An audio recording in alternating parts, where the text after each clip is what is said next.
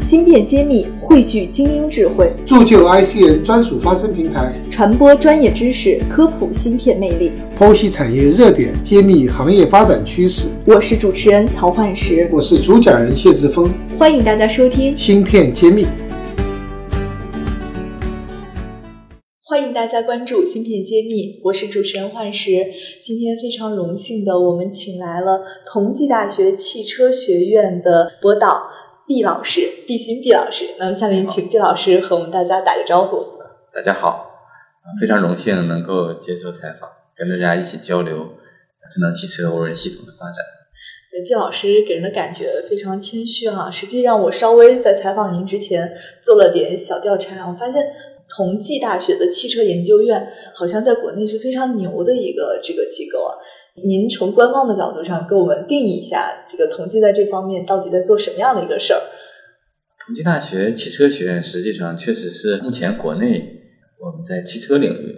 应该说是数一数二的这个专业和高校。对，那个知乎上说你们的学生不愁找工作的啊，还可以去德国。对，因为同济的汽车学院从我们万钢部长开始。实际就和同那个德国建立了很好的关系。那我们同济的汽车呢，一般来说是五年的教学制，那和传统的可能学校还不太一样。我们专门有一年是用来学德语，啊，这样呢就给我们同济的学生提供了一个很好的语言的这么一个培训的一个环境。那后期呢，和德国的高校，包括德国的企业，会有很多深入的这种沟通和交流。那再有一点呢，同济呢，汽车学院实际上是紧邻我们这个上海汽车城，对，和我们的上汽，包括上汽大众啊这些呃传统的，包括一些新兴的，像蔚来这样的新势新势力造车企业呢，都有很多的这种交集啊和合作。所以同济的汽车呢，我觉得无论是学生还是老师，在这样一个大的环境下呢，都能够有很好的一个锻炼和提升的机会。就产学研是非常深度结合的，这个是很棒的一个点哈。这个我觉得如果有家长听到我们栏目，可以考虑一下，让你们儿子可以，孩子们可以未来去统计，不愁这个工作的问题。那么，呃，毕老师，您是从事哪一方向的呢？我觉得汽车也是应该很大的一个方向。你自己的研究方向是偏向哪里的？呃，我来同济之前呢，我是在中科院。那我在中科院的沈阳自动化研究所。那我们所呢是机器人学国家重点实验室。那像我们国家的机器人之父蒋新松院士呢，就是我们的老所长。哦。那所以我在审制所期间呢，其实也是做机器人相关。因为实际上汽车呢，我们现在定义的智能汽车呢，实际上我们也可以把它叫做一种轮式的机器人，因为它逐步的这种智能化不断的完善呢，实际上它可以代替人类。啊，真正实现无人驾驶呢，我觉得就是一个机器人。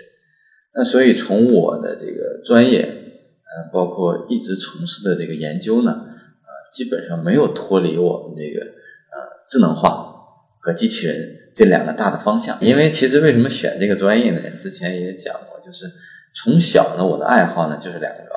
那一个就是变形金刚，因为我们八零后的话，我们儿时的很多记忆其实就是变形金刚。那，随着自己不断的长大，那对汽车逐步的感兴趣。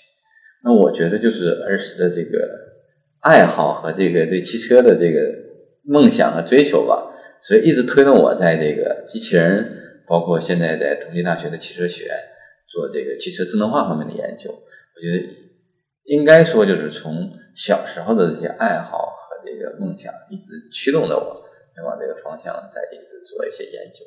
儿时的种子要发芽了。那您现在做的具体的方向和车是怎么结合的呢？因为我做的呢，主要是智能的传感器。啊，那如果我们车要具备自动化、智能化的功能呢，实际上车要像我们人一样，要给它安安装一些啊，像我们的眼睛、耳朵和大脑。那实际上我现在主要的研究呢，就是给车安装这种呃，像眼睛、耳朵和大脑这种智能化的功能。传感器和控制器，那那传感器来说呢，主要是我们现在车载用的比较广泛的呢，就是我们的视觉、毫米波和激光。嗯，那现在重要的重点的研究方向呢，就是我怎么把这些不同特性的传感器把它融合起来，因为车呢是我们在驾驶过程中所面临的一个对安全性要求非常高的一个载体和工具。那传感器呢，作为人的眼睛和耳朵呢，啊，那实际上它的这个稳定性、可靠性，包括准确性，一定是最重要的。就是它是人的手和鼻子、眼睛一样的功能了。对，因为你要想用车具备自动化和自主化的功能，一定要让它去赋予感知周围环境的能力。那我现在做的呢，就是把目前现在呃大家主流的这些传感器，把它融合起来，那给它实现一个更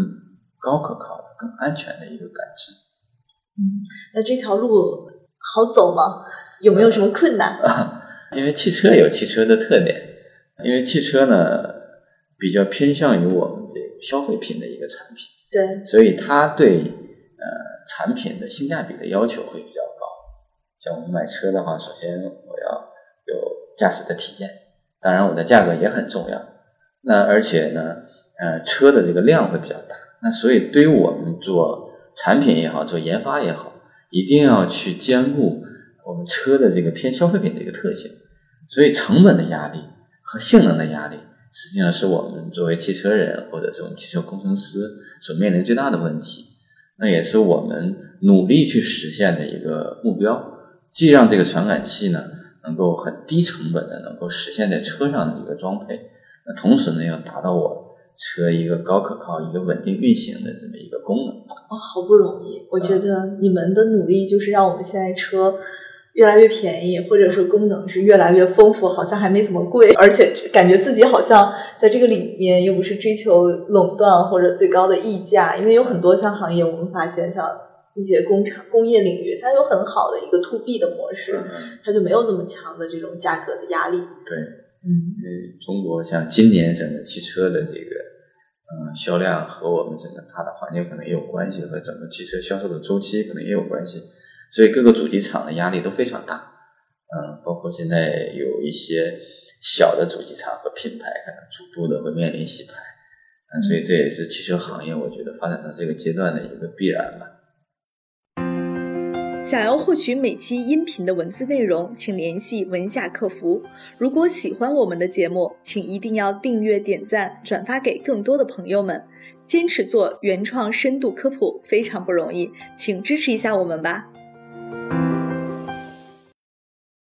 未来这个市场会有什么样的方向吗？就是跟我们讲讲你个人的观点也没关系。嗯，其实我觉得汽车的这个智能化和我们手机啊，包括我们这个呃人类去体验我们所谓的人工智能给我们带来的这种生活的变化是一样的。因为汽车可能作为我们出行的载体，是我们传统的一个人类的一个所有的认知。那可能现在我觉得这种载体可能逐在逐变逐步的在去呃。改变它的传统的它的意义，因为呃，未来如果说我们车真的能够实现无人化啊，那我们从公共交通，包括我的办公，包括我的生活和娱乐，可能都可以在我的车内，或者或者是我在整个交通的过程中去体验。所以这个我觉得是改变我们人类呃呃整个生活方式，包括出行方式最大的一个变革，也是影响最直接的一个。一个产业了，嗯，就是它未来的空间还是很大的，对，会非常大。我觉得除了手机，应该说未来的一个最主要的行业，可能就是我们的这个交通出行的行业。那么汽车作为载体，觉得肯定是一个最重要的一个方向。那么你有这么乐观的判断的话，呃，在传感器的开发或者研究上面会做什么相应的布局和调整吗？呃，传感器呢，我想就随着我们半导体呀，包括芯片呢，嗯，工艺的不断的发展，实际上传感器的性能是不断的提升的。就以我们毫米波也好，视觉也好，激光也好，实际上这几年的发展是非常迅速的。因为半导体工艺的不断的提升，直接导致了我产品的性能的巨大的这个提升。那后期我想，呃，随着我们传感器的不断的融合。包括呃各个工艺的不断的完善，包括人工智能技术不断的发展，我想这个可以会对我们整个的这个产业提供非常非常大的 如果你要对我们现在在从事跟车相关的这种芯片开发也好，或者是行业上下游的这个伙伴们，呃，发一点号召，您会讲什么呢？我觉得首先产业竞争会比较激烈，因为我们尤其是现在在走一些自主化的道路。那在自主化道路过程中呢，不光是面临着国外产品的一个竞争的压力，那实际上我们国内的这种自主的竞争，其实同样也会非常的激烈。我想呢，一个产业的发展肯定离不开我们整个上下游的一个推动。像我也在做一些标准化的工作，那实际上无论是从标准化，从我的产业链的这种呃上下游的这种呃布局来看。所以我想，一定是国家从战略的层面的一个引导。那我们企业呢？我觉得更多的还是要更多的去专注某一个细分领域，或者是呃一些关键核心技术的一些突破，才能真正的实现我们整个核心零部件也好，整个产业的完全的自主化。